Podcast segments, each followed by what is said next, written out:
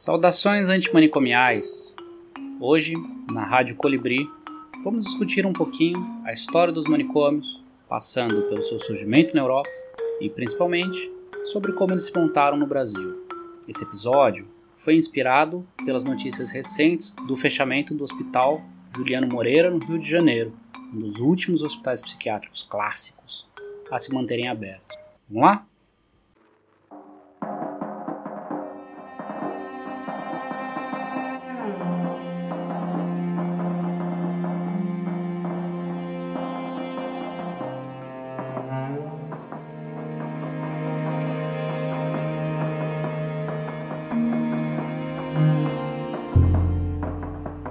25 de 10 de 1959. Estou de novo aqui, isso é. Por que não dizer? Dói. Será por isso que venho? Estou no hospício, Deus. E hospício é esse branco sem fim, onde nos arrancam o coração a cada instante, trazem-no de volta e o recebemos. Trêmulo, exangue e sempre outro. Hospícios são as flores frias que se colam em nossas cabeças perdidas em escadarias de uma árvore antiga, subitamente futuro, como que não se pode ainda compreender. São mãos longas levando-nos para não sei onde, paradas bruscas, corpos sacudidos se levando incomensuráveis. O hospício é não se sabe o que, porque o hospício é Deus.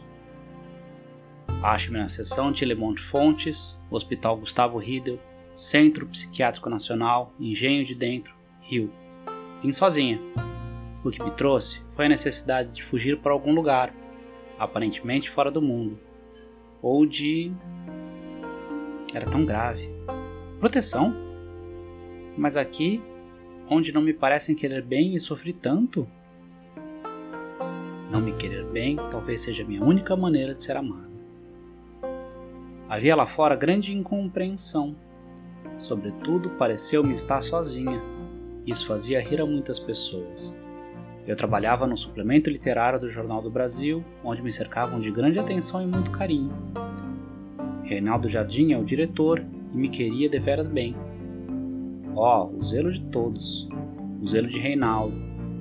Naturalmente, penso, por eu haver antes estado aqui, saindo para trabalhar lá. A curiosidade em torno de mim essa é Maura Lopes Cansado, a que escreveu no quadrado de Joana. O conto é realmente bom, mas pensar que a personagem dele é louca, catatônica, passou a aborrecer-me. Como as pessoas são estúpidas, ainda se pretendem ser gentis. Minha posição me marginalizava. As coisas simples não se ajustavam a nada em que eu pudesse tocar, sentir. Era a impressão. Quanto tempo trabalhei no jornal? Reinaldo Jardim, Ferreira Goulart, Assis Brasil e tantos outros, meus protetores. Quase todos os bons intelectuais da nova geração. É de rir. Protetores no bom sentido, como diriam. Mas que bom sentido se me fizeram sofrer tanto. Por que como chegar a eles sem desespero? É que ignoram o quanto me custa uma palavra simples, como fui sozinha desde a infância. E de amá-los, demais e inútil, passei a odiá-los, por não me compreenderem. Não saberão jamais o quanto podem fazer sofrer uma criatura tímida e necessitada como eu, que sinto vergonha. Goulart pareceu cansado de mim. Ainda vendo-o imoto e inacessível, não consegui desprezá-lo. Minha necessidade de afirmação deixava-me agressivo. Movia-me pela redação do jornal o dia todo sem sorrir. Minha timidez. Enquanto meu ser se enrijecia, voltava-me para mim mesma à espera de um milagre que me projetasse, os outros me olhando atônitos. É ainda mais do que no quadrado de Joana, é ainda mais. Nada acontecia a não ser eu, me repetindo dia a dia, minha ignorância. Destruí tudo, agredindo Reinaldo Jardim. Foi uma briga feia. Briguei sozinha. Ele não ousaria ferir-me, pois tem sua própria maneira de demonstrar amor. Conseguir escandalizar Carlos Heitor Cone, que já foi quase padre, é facilmente escandalizável além de julgar estar ferindo Reinaldo ao falar coisas inverossímeis e degradantes ao meu respeito. Alguém que pensar, se tem alguma afetividade por mim, deve ter sofrido. Como me destruir? Falei de mim tantas vilezas. Já fiz isso com a mãe, estou muito cansado.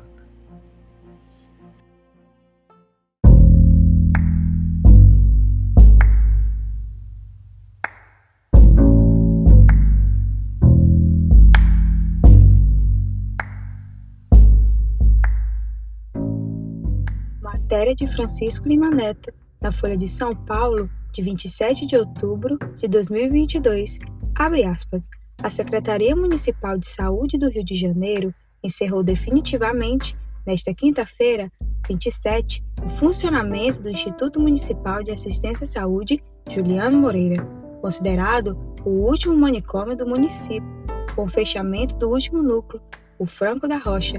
Os pacientes internados voltaram à convivência familiar ou passaram a viver em residências terapêuticas. De acordo com a gestão municipal, com esse ato oficial, a Secretaria conclui o processo de desinstitucionalização dos pacientes psiquiátricos na cidade. Abre aspas. Um marco de luta antimanicomial e contra o estigma da loucura no país. Fecha aspas. O significado da notícia para a saúde mental é inestimável. Para se falar sobre manicômios, é necessário que se conheça previamente o significado e a caracterização do termo. A palavra manicômio está etiologicamente relacionada ao termo mania, do latim que significa loucura, estado de furor ou estar com raiva.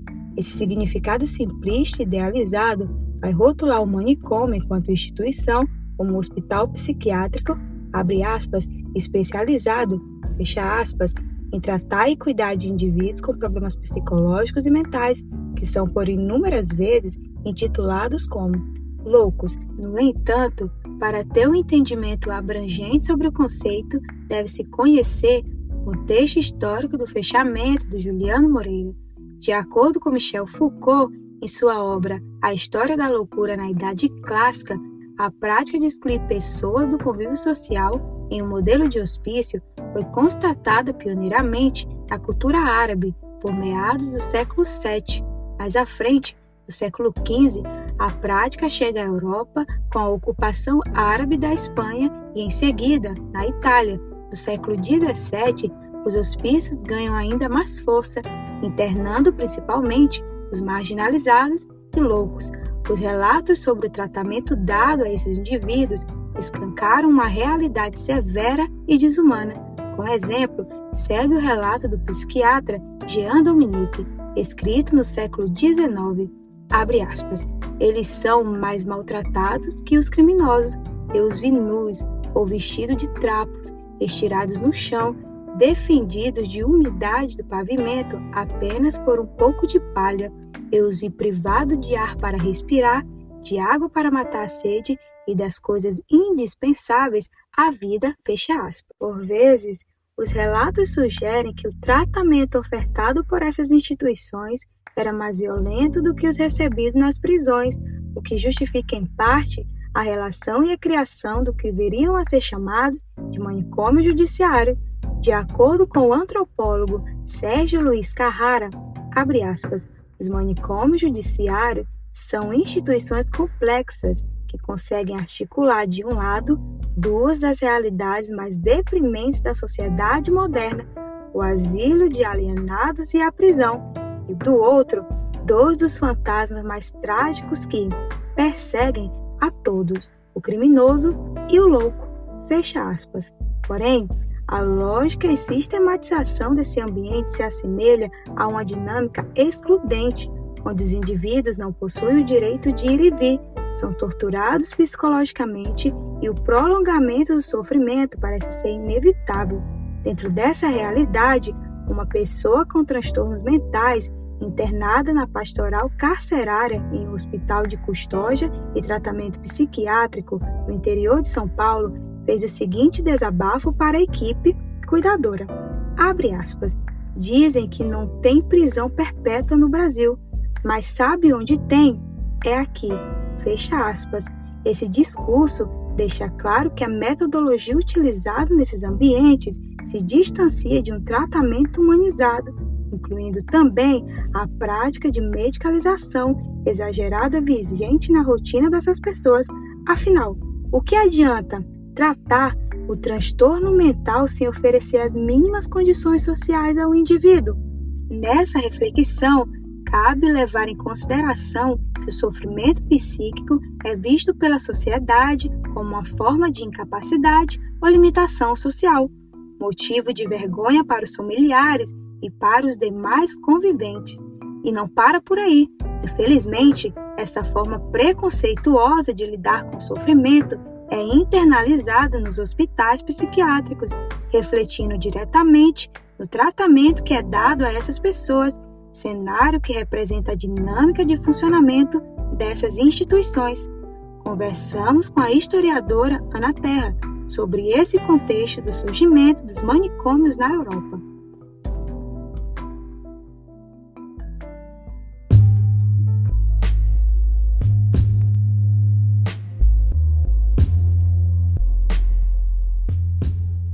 Falar sobre o contexto europeu durante o século XIX é bastante difícil, né? Porque a gente está falando de um momento histórico em que ocorrem muitas coisas. A gente está falando de um momento em que a gente tem potências, né? Notadamente a Inglaterra e a França atuando no mundo todo e dominando economicamente uma série de territórios, né? Dominando territórios africanos. A América segue sendo dominada, ainda que haja nesse momento histórico algumas independências ocorrendo em solo americano de uma maneira geral. A gente está falando de um momento de crescimento econômico e, ao mesmo tempo, o aprofundamento da desigualdade social, né? Estamos falando também de um momento histórico em que os valores burgueses eles começam a ser generalizados sob uma imposição e uma imposição que se dá com muita violência, tanto simbólica quanto física, né?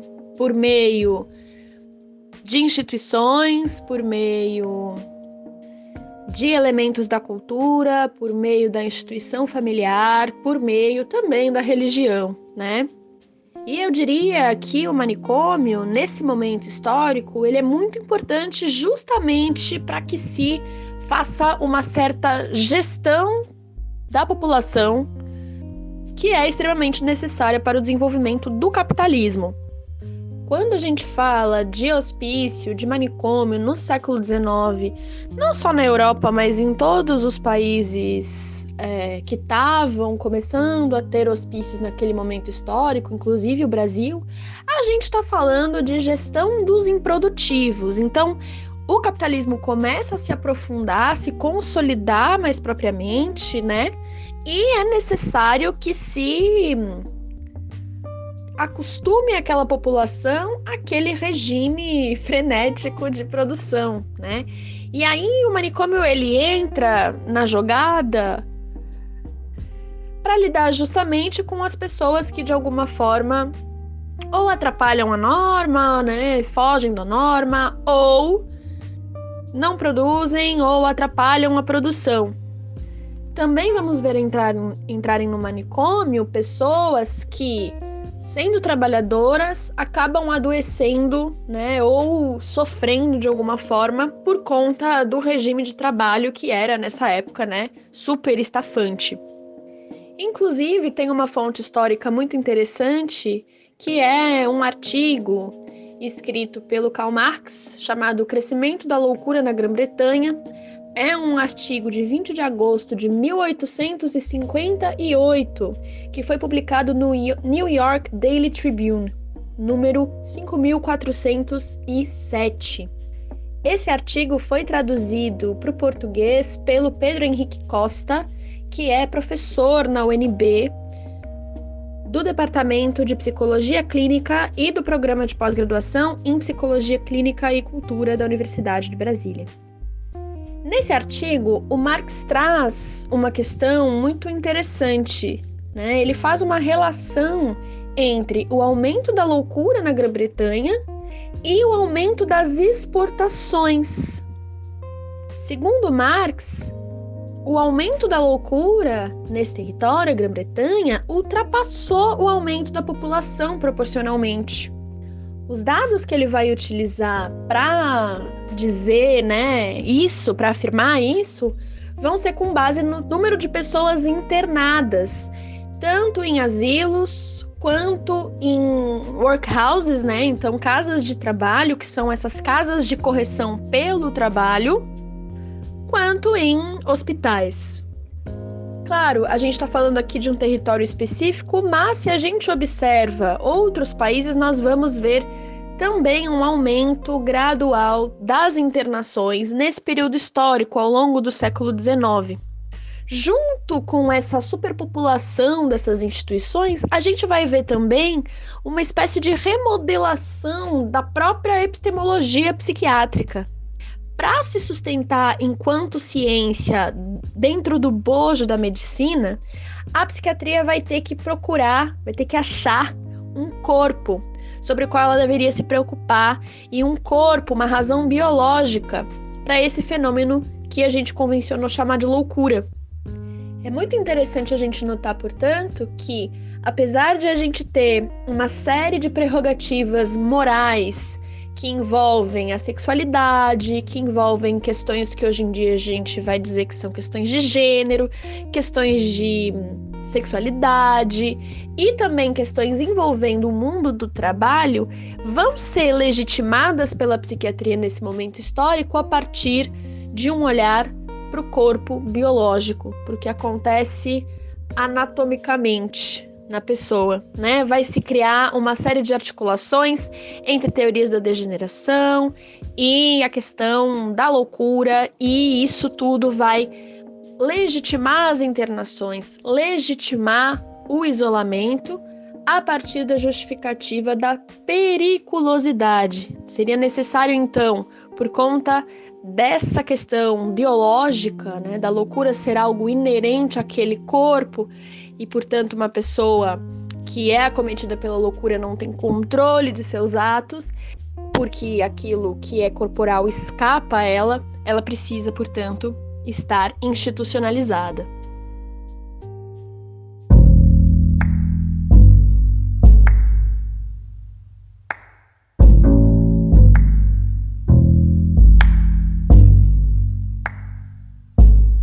O sociólogo Wendell School descreveu em seu livro A Insanidade do Lugar barra O Lugar da Insanidade, publicado em 2006, o processo de enclausuramento dos considerados loucos, desde o século XVII até os dias atuais, colocando em perspectiva seus estudos voltados para as propostas terapêuticas utilizadas na psiquiatria ao longo dos anos e como as reações sociais relacionadas à loucura transformaram as doenças mentais em um empreendimento psiquiátrico.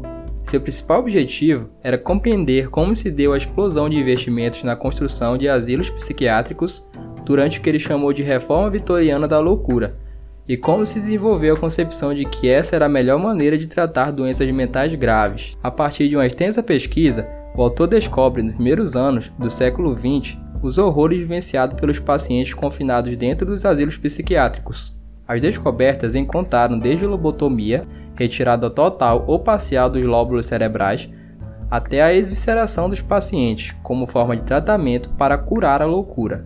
A partir de então, suas publicações voltaram-se para trazer à luz esse retorno da psiquiatria moderna ao reducionismo biológico, inicialmente pensado nos primeiros moldes dos estudos psiquiátricos. Baseando-se nos estudos do sociólogo Eve Goffman, School percebeu que se implantou a visão de que o lunático seria, abre aspas, a personificação da extravagância e da incoerência, incompreensibilidade e raiva incontrolável, melancolia ou ameaça, fecha aspas. E por essa razão, pensava que era preciso, abre aspas, desenvolver estratégias para limitar e encapsular as ameaças, tanto simbólicas quanto práticas, que os doentes mentais representavam para seus parceiros interacionais imediatos e para a ordem social em geral estratégias que claramente variaram no tempo e no espaço, nas formas de enfrentamento necessárias que permitiam o emprego mais ou menos contínuos de técnicas de contenção e limitação de danos. Fecha aspas.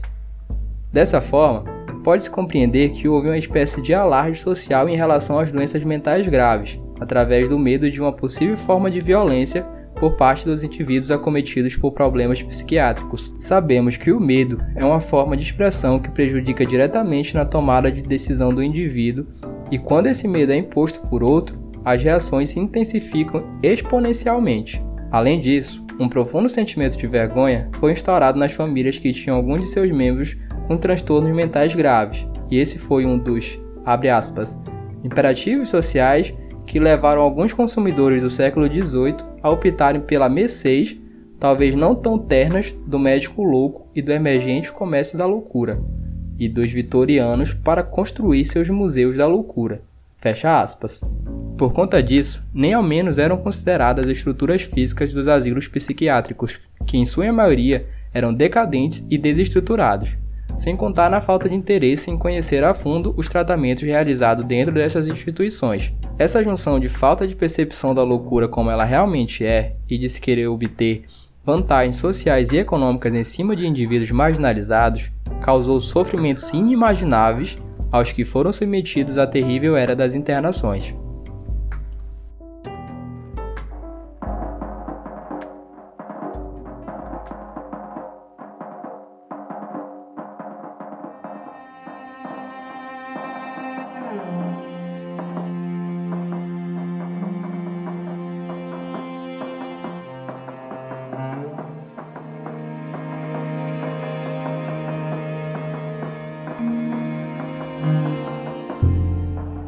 Telefonei antes de vir a dona Dalmate, enfermeira minha amiga.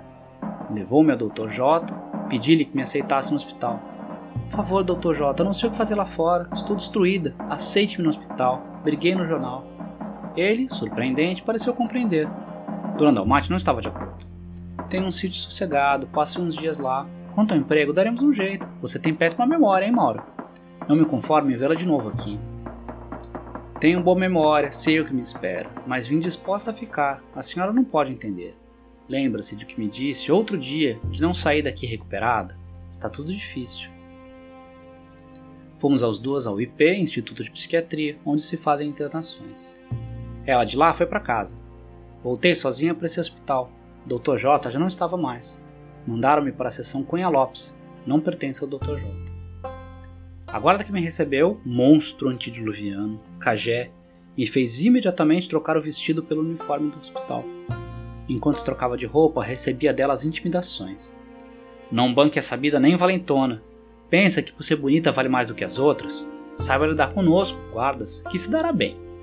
Queixas ao médico não adiantam. Vocês são doentes mesmo. Compreendeu? Claro que compreendi, Cajé. Estou aprendendo há três anos. Depois do jantar, deram-me um quarto e dormi sozinha até o dia seguinte. Estava exausta. De manhã chovia. Puseram-me no pátio junto com as outras. Percebi que nenhuma funcionária se dirigia a mim. Ah, não. Dona Ida se dirigiu, dando-me um empurrão à hora do café. Entre na fila. Que está esperando? Quer que te demos café na boca? Entrei na tal fila, ainda muito cansada para revidar a agressão. Das outras vezes em que estive aqui, essa fila não existia. Depois do café, fui para o pátio.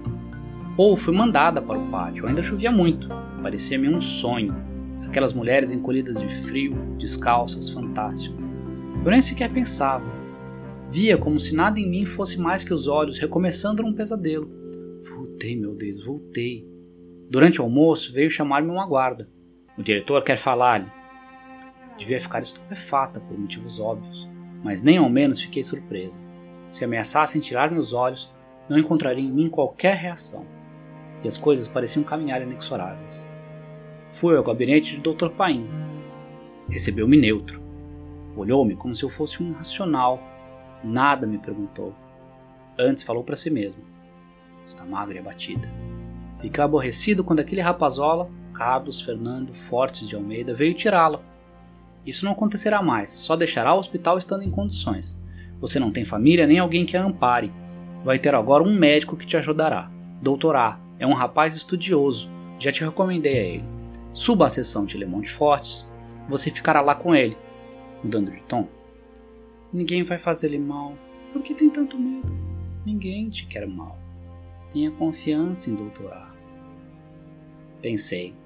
Como sabe que não tenho família nem quem me ampare? Agiu como se tudo soubesse, ou como se fosse desnecessário ouvir-me. Julga que sou oligofrênica?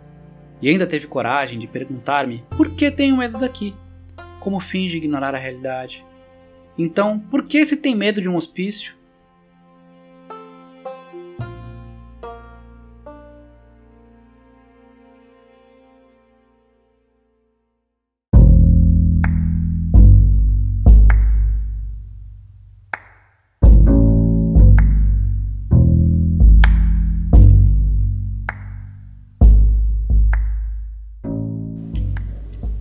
Pensador francês Michel Foucault, a história da loucura apresenta o domínio da razão sobre a desrazão, situando a razão como uma norma e levando a loucura ao exílio.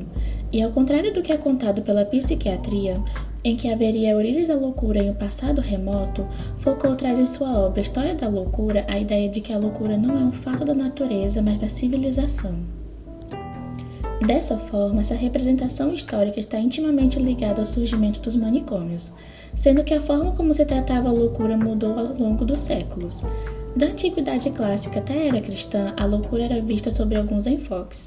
O de Homero com o enfoque mitológico religioso, o de Eurípides com a concepção passional ou psicológica, e o de Hipócrates e Galeno com as disfunções somáticas. Já na Idade Média, a loucura passou a ser vista como uma possessão demoníaca, sobre um viés religioso. Porém, com o passar do tempo, as teorias referentes à possessão diabólica para explicação da loucura foram descartadas, prevalecendo as influências das teorias patológicas da loucura proposta por Hipócrates e Galeno na Antiguidade Clássica, sendo o delírio a marca da insanidade e as perturbações intelectuais a condição principal ao diagnóstico da loucura. Logo, em 1801 inaugurou-se a psiquiatria como especialidade médica a partir do Tratado Médico-Filosófico sobre a Alienação Mental, elaborado por Philip Pino. Um médico que se destacou na psiquiatria por promover o nascimento do alienismo. Pino defendia que os loucos deveriam ser reeducados através do controle moral e social no asilo, e por isso manter os loucos no asilo seria a melhor forma de fornecer segurança para eles mesmos e para suas famílias. E para isso, Pino utilizava o trabalho como principal meio de cura. Pois, abre aspas, o trabalho dignifica o homem, fecha aspas, e transforma o louco em um ser útil e dócil. Assim, a partir do surgimento da psiquiatria, o louco passou a ser definido como aquele que é extravagante, perturbado ou que perdeu o juízo, e a loucura como desarranjo das funções mentais. Dessa forma, o enfoque a partir do século XIX passa a ser o tratamento diagnóstico da loucura. Pino trouxe o diagnóstico baseado na observação prolongada, rigorosa e sistemática das transformações biológicas, mentais e sociais do paciente. Essa observação para a realização do diagnóstico era feita dentro do manicômio, que saiu da posição de asilo onde se abriga para a condição de cura e tratamento. Porém, apesar da rápida recuperação da doutrina de Pino na Europa, a busca por explicações da loucura a partir de modelos organicistas se intensificou, e com isso o manicômio deixou de ser um recurso terapêutico para tornar-se novamente um instrumento de segregação social. E é a partir do século XIX, através da percepção organicista da loucura, que ela passa a ser vista como uma doença, algo que deve ser tratado exclusivamente pela medicina. Assim percebemos que o manicômio possuiu diferentes funções ao longo da história. Os manicômios com a função de cura do século XIX possuíam condições precárias. Os pacientes eram agredidos e morriam de frio e fome. Além disso, tais pacientes não eram apenas pessoas com algum diagnóstico psiquiátrico, mas também alcoolistas, homossexuais, prostitutas ou simplesmente pessoas que incomodavam alguém com mais poder.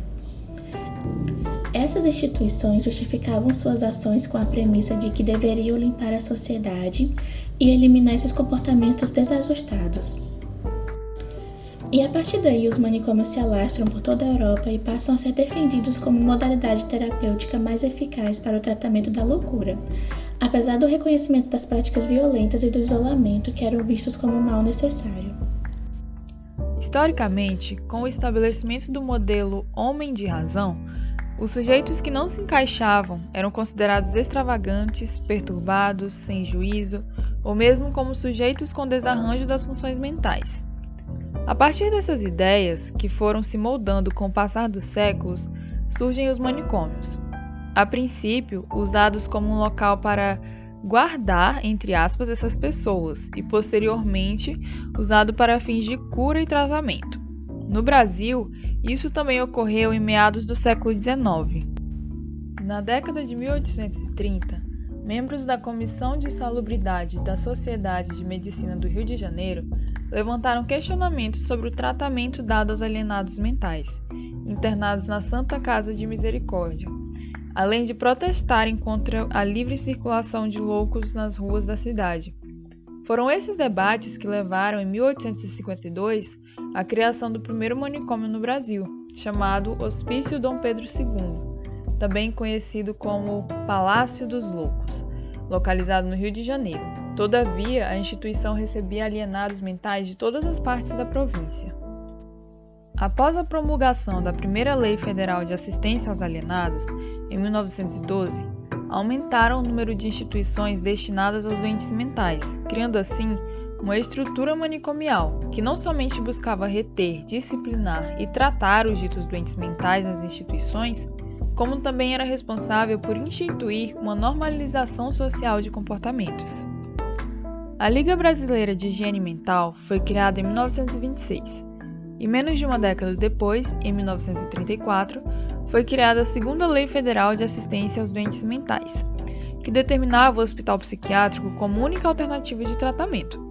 Houve então um aumento da população internada em manicômios e hospitais psiquiátricos no Brasil, o que implicou na qualidade de tratamento oferecido, ou seja, higiene e alimentação precária, uso abusivo de força nas práticas de tratamento, tanto médico, abre aspas, ação direta sobre as diversas partes do corpo com o fim de modificarem indiretamente o estado do cérebro, fecha aspas, e ou moral, abre aspas, modificando sua ação como agente das faculdades afetivas e intelectuais, fecha aspas. E punições. Conversamos com a historiadora Ana Terra de Leão sobre o papel da Liga na criação da psiquiatria brasileira.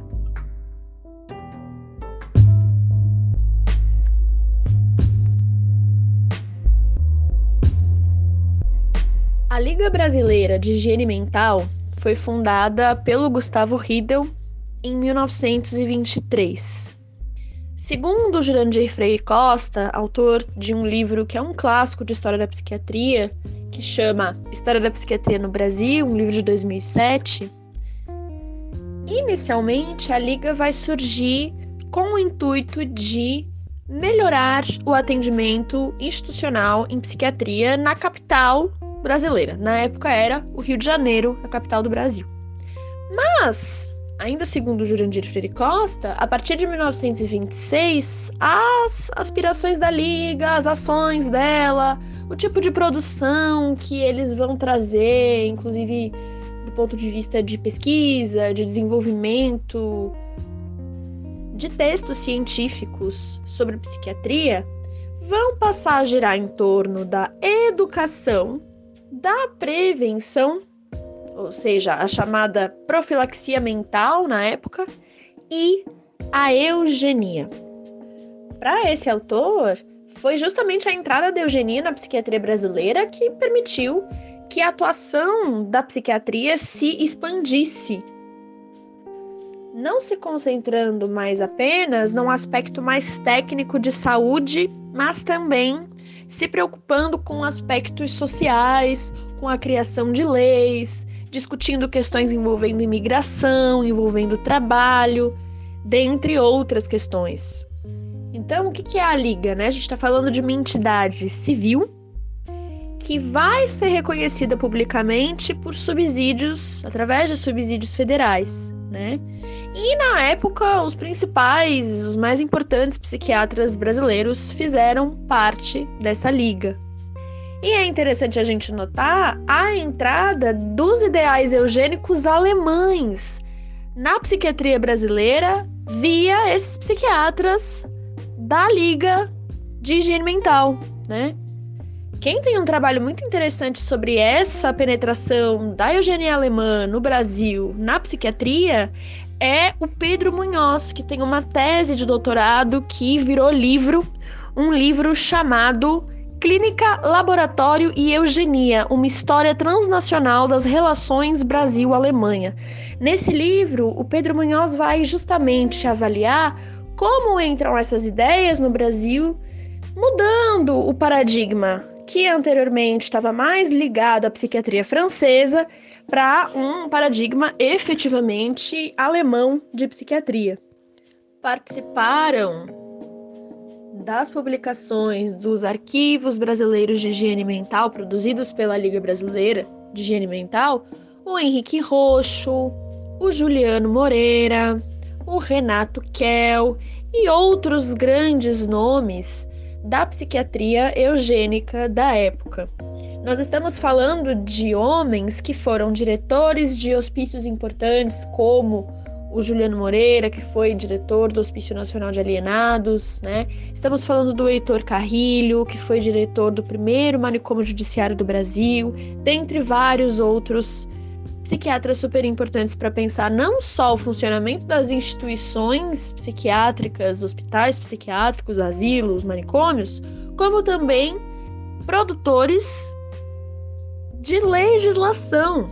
Alguns destes homens foram políticos, né? Então, quando a gente fala da Liga Brasileira de Higiene Mental, a gente não está falando de uma liga, de uma entidade que está restrita a um campo puramente técnico, digamos assim. Nós estamos falando de pessoas que têm uma influência muito grande nas instituições, na organização do Brasil no início do século XX. Então, o papel da Liga vai ser efetivamente implementar políticas eugênicas e aumentar a produção científica acerca da eugenia aplicada à psiquiatria no Brasil. A ideia aqui é justamente que a loucura seria produto de uma conformação genética de algo que está presente no corpo, tal qual aquelas ideias de psiquiatria do século XIX que começam a surgir na Europa para poder conferir um corpo à loucura, né? A chamada então doença mental ou psicopatia, né? Vai ter vários nomes ao longo tanto do século XIX quanto do início do XX.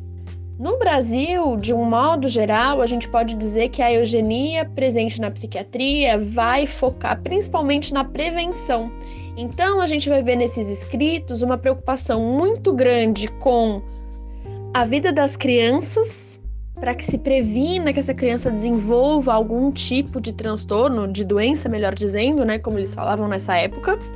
E a questão da higiene na família também é muito importante, porque justamente sendo a loucura uma questão biológica, genética, seria necessário prevenir que pessoas consideradas degeneradas nascessem. E uma das formas de fazer com que essas pessoas não se reproduzam, e os termos utilizados na época vão ser justamente esses, será justamente o isolamento em instituições das quais elas não podem sair e, em que os seus comportamentos vão ser extremamente observados, principalmente do ponto de vista da sexualidade, para que elas não possam efetivamente ter filhos, né?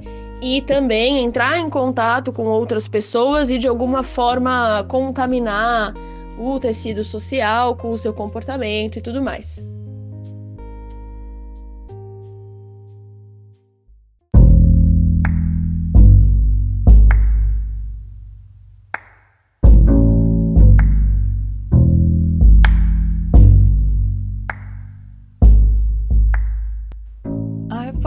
Psiquiátrica no Brasil começa no final da década de 1970, com a constituição do Movimento dos Trabalhadores em Saúde Mental, MTSM, a partir de denúncias contra as violências em asilos e as péssimas condições de trabalho dentro dos manicômios e instituições psiquiátricas.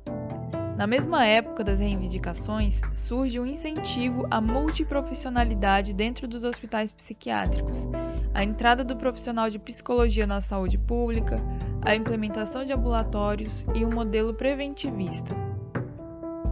Abre aspas. No Brasil, aos poucos, as propostas da reforma chegavam aos âmbitos governamentais, gerando documento Diretrizes para a área da saúde mental, redigido pelo Ministério da Saúde na década de 1980, defendendo o tratamento extra-hospitalar, a limitação do período de internação, a reintegração familiar e a promoção de pesquisas epidemiológicas no campo da saúde mental.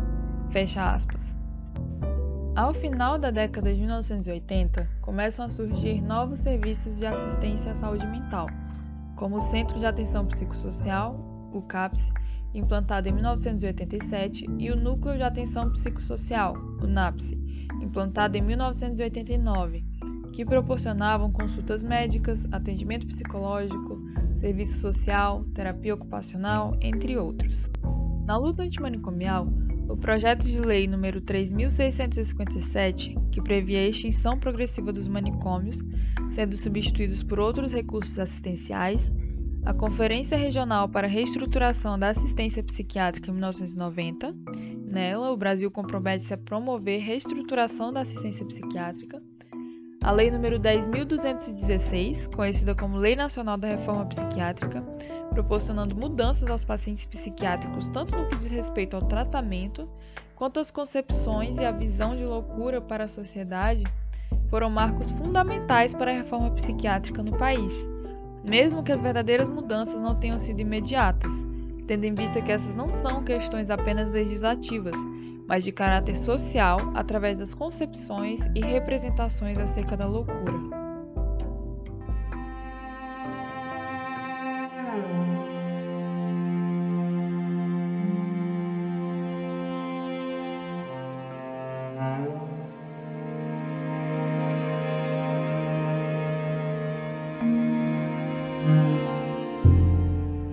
entanto, ninguém te quer mal.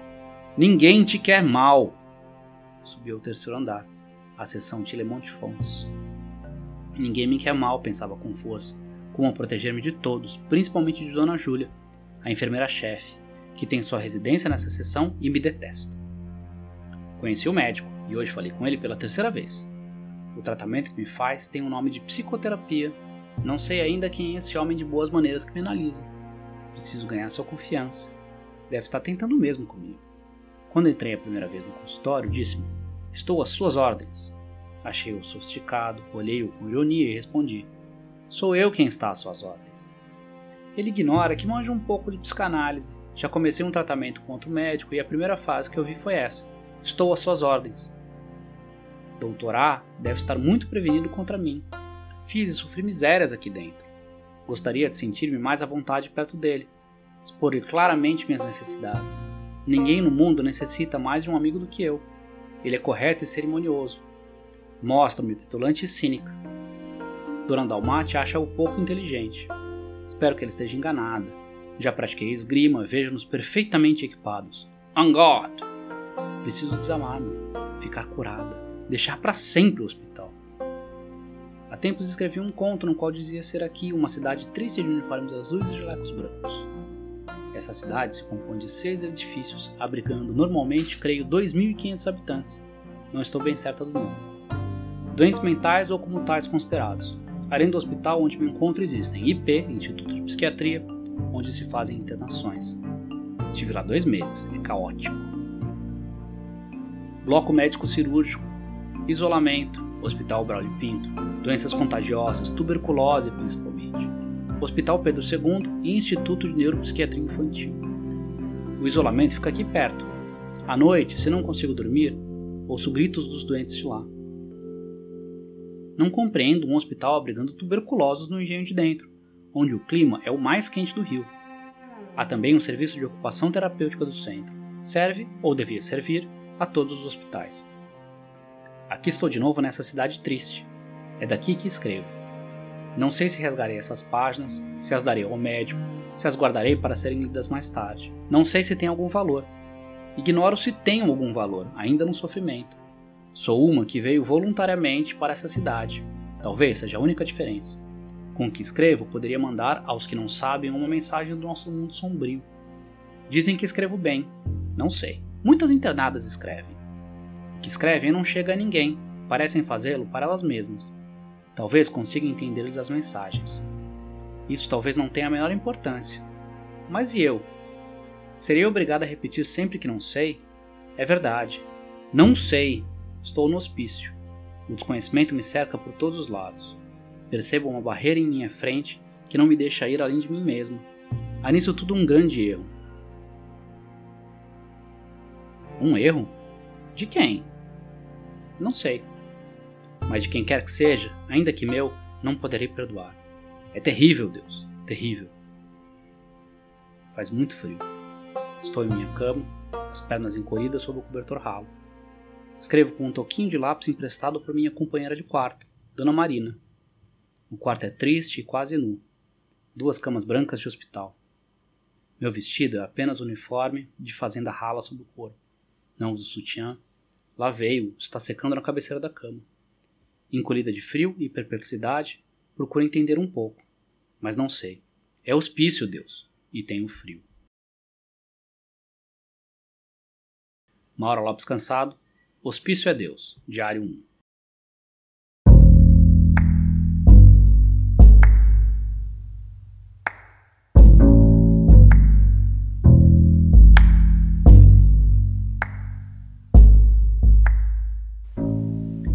Movimento da reforma psiquiátrica, concebido como um conjunto de transformações culturais e sociais em torno da loucura, constrói um novo modelo de assistência no contexto da saúde mental, baseado em uma desinstitucionalização dos manicômios, lugar esse que, no decorrer da história, serviu como uma forma de torturar e agredir os cidadãos que eram considerados indesejados dentro da sociedade. Assim, a política de saúde mental brasileira, desde 1990, toma rumos distintos, tendo em vista um novo modelo de atenção às pessoas em sofrimento psíquico advindos da reforma psiquiátrica e SUS e das lutas antimanicomiais, que tem por objetivo priorizar o sujeito, substituindo o modelo de hospitalização, de internações e medicamentos. Para falarmos do processo de desinstitucionalização, é necessário saber a priori o que é uma instituição. O ser humano, por exemplo, desde o seu nascimento, se encontra institucionalizado e, no decorrer da história desse sujeito, outras instituições passam a se fazer presente, tendo cada uma delas uma função dentro da sociedade. Para Michel Foucault, as instituições apareceriam como uma forma de controle privilegiado sobre os corpos dos sujeitos. Desinstitucionalizar, então, seria ampliar novos contextos de vida para as pessoas que se encontram em sofrimento, modificando as relações de poder entre esses indivíduos e as instituições. O movimento da reforma psiquiátrica, então, vai além da queda dos muros manicomiais ela visa a construção de uma nova realidade, operando de forma que não sustente mais uma sociedade de discriminação e aprisionamento da loucura. Desinstitucionalizar não diz respeito à negação da doença ou da atenção devida que essas pessoas precisam, mas sim modificar uma dinâmica histórica e institucional de exclusão, promovendo a ideia de cuidado e transformando a vida da pessoa que se encontra em sofrimento. A institucionalização da loucura traz uma ideia de que o sofrimento mental era uma prioridade dos hospitais psiquiátricos, onde os médicos seriam os detentores do saber sobre os indivíduos em sofrimento. Porém, em 1989, com a luta antimanicomial, houve a criação de um projeto de lei que previa a extinção dos manicômios, sendo substituídos por recursos assistenciais, tirando a loucura das instituições. Assim, os serviços substitutivos, como os Centros de Atenção Psicossocial, CAPS, e outros dispositivos da rede de atenção psicossocial foram uma peça importante na reforma, mudando a concepção dos tratamentos psiquiátricos. Situações precárias foram vistas em diversos locais do Brasil e no mundo a respeito do tratamento que pessoas com transtornos mentais recebiam nos hospitais psiquiátricos o que despertou o desejo de mudança em algumas pessoas, dando local às lutas antimanicomiais, tendo como seu pioneiro Franco Basaglia. O movimento inverte a lógica manicomial, que por sua vez tinha o intuito de segregar pessoas em sofrimento psicológico. Todavia, o processo de desinstitucionalização envolve também uma mudança cultural, uma vez que sem essa mudança, os manicômios podem sim voltar a ser uma prática de tratamento dentro da sociedade. Com isso, falar sobre desinstitucionalizar implica necessariamente em entender o contexto histórico no qual a sociedade vivia em torno do louco e do entendimento da loucura. Somente deshospitalizar não resolve o problema que assolou e assola a vida desses indivíduos. A garantia de seus direitos e a livre circulação na sociedade e inserção no corpo social é fundamental, uma vez que por vários anos esses cuidados estiveram sujeitados a um sistema violento e que negligenciava o seu sofrer.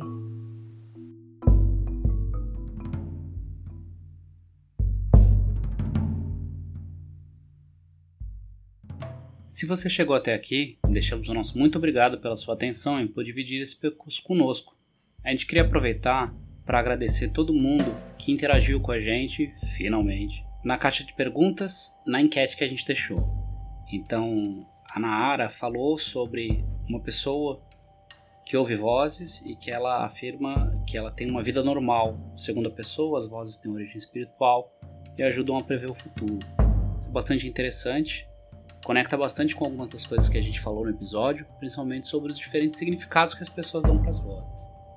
O Charles falou que na experiência que ele teve fazendo grupos de ouvidores de vozes, olha que massa, várias pessoas desenvolviam suas narrativas pessoais que as abarcavam. Ele fala, e isso de fato parece ser uma coisa bastante comum, que muitas dessas pessoas mentiam para o médico que as vozes tinham parado. Então, de fato, parece que existe uma certa interpelação e uma necessidade assim, dos sistemas de saúde de controlar essa coisa de ouvir vozes como se fosse de fato assim, um sintoma muito importante e que precisa ser, de uma maneira ou de outra, controlado. E em relação à enquete, teve algumas respostas também, né? 29% das pessoas disseram que o que elas acharam mais interessante e mais novo em relação ao episódio foi a questão dos ouvidores de vozes como dispositivos de cuidado. Então é interessante como essas práticas, essas novas práticas, é, mostram para gente como uh, os próprios significados que são colocados pelas pessoas deixam de ser vistos como um mero sintoma e passam a ser como uma espécie de dispositivo de cuidado mesmo, principalmente pensando do ponto de vista coletivo. Né? Uh, 29% das pessoas afirmaram que acharam muito interessante a ideia dos sentidos dados às vozes, que de fato me parece que é uma das questões mais inovadoras quando a gente pensa nessa virada de chave né? A ideia de que as pessoas dão sentidos diferentes para as vozes e que tudo bem, que é importante a gente entender, compreender e abraçar esse sentido, uh, porque esses sentidos podem inclusive ter uma questão importante para a vida da pessoa, né? Lembrar que a gente sempre é e sempre foi seres produtores de sentido. 14% das pessoas afirmaram que acharam muito interessante a ideia de que ouvir voz não é alucinar, outros 14% sobre as situações de vida relacionadas às vozes e outros 14% sobre apoio mútuo e suporte de pares com pessoas que ouvem vozes. Então, deixa aí o agradecimento para todo mundo que interagiu. É super difícil fazer interação em podcast, é super complicado fazer interação em podcast, mas a gente precisa de fato criar uma comunidade para discutir. Né? Bom, as indicações de texto e as referências do episódio estão no site radiocolibricast.wordpress.com. Também tem lá os links para as redes sociais e muito mais. Se você gostou do que ouviu até aqui e quer mais episódios, assina o podcast no Orelo, no Deezer, no Spotify, no Funquail ou na sua plataforma favorita, é só usar o RSS. Você pode ir no site radiocolibricast.wordpress.com para encontrar essas informações. Como eu falei no outro episódio, a gente começou uma campanha de financiamento coletivo na plataforma Orelo. Você pode colaborar com a gente com um trocado para o café do final do mês da equipe. A gente está construindo um episódio especial extra somente para os assinantes. E mano, na moral, esse é o melhor episódio até agora. Tá muito fantástico. Quando chegar nos assinantes, a gente vai pedir aí pro pessoal é, falar um pouquinho sobre como foi, tá? É só ir em orelo.cc barra radiocolibri barra apoios para contribuir. Você também pode ajudar a gente compartilhando esse episódio com alguém que você goste, respondendo a nossa pesquisa de audiência. A gente também tem uma newsletter com atualizações sobre os episódios, referências, materiais para expandir a discussão. Informação de tudo isso tem lá no site. Novamente, radiocolibricast.wordpress.com. A Rádio Colibri é um projeto de extensão da Faculdade de Psicologia da Universidade Federal do Sul e Sudeste do Pará. A equipe é composta por Talita Souza e Luana Alencar, que são alunas de psicologia na turma da Unifesp em Jacundá, Pedro Dias, Lara Farias e Jair Aragon, das turmas de psicologia da Unifesp em Marabá, e por mim, Caio Maximino. Com uma transição vivida na potência de agir do corpo, a saúde é sempre moderada, mantida, ameaçada ou diminuída nas relações que se estabelecem entre corpos em um espaço ou meio específico. Produzir saúde mental é produzir bons encontros em espaços e meios que aumentem a potência e estimulem a liberdade, e não o contrário. Direto da comuna imaginária do Acanga, encerra-se aqui a Rádio Colibri. Se você tem interesse em estudar sobre essas questões envolvendo história da psiquiatria no Brasil, eu sou professora de história, dou cursos livres acerca dessas temáticas e tô com inscrições abertas para uma aula de quatro horas que vai acontecer no sábado, dia 13 de dezembro, das 9 da manhã a 1 da tarde, chamada Manicômio, uma abordagem histórica, onde a gente vai discutir justamente quais são os princípios dessa instituição que a gente chama de manicômio, tanto do ponto de vista das práticas institucionais tratamentos e construção nosográfica, né, nosológica, quanto questões históricas, filosóficas, epistemológicas que estruturam essa instituição. E se você quer conhecer o meu trabalho, acompanhar nas redes sociais, é só me seguir no Instagram, me seguir no Twitter. No Instagram, o meu arroba é Ana Trevas de Leon, tudo junto. E no Twitter, o meu arroba é Ana Terra de Leon, tudo junto. Espero vocês por lá.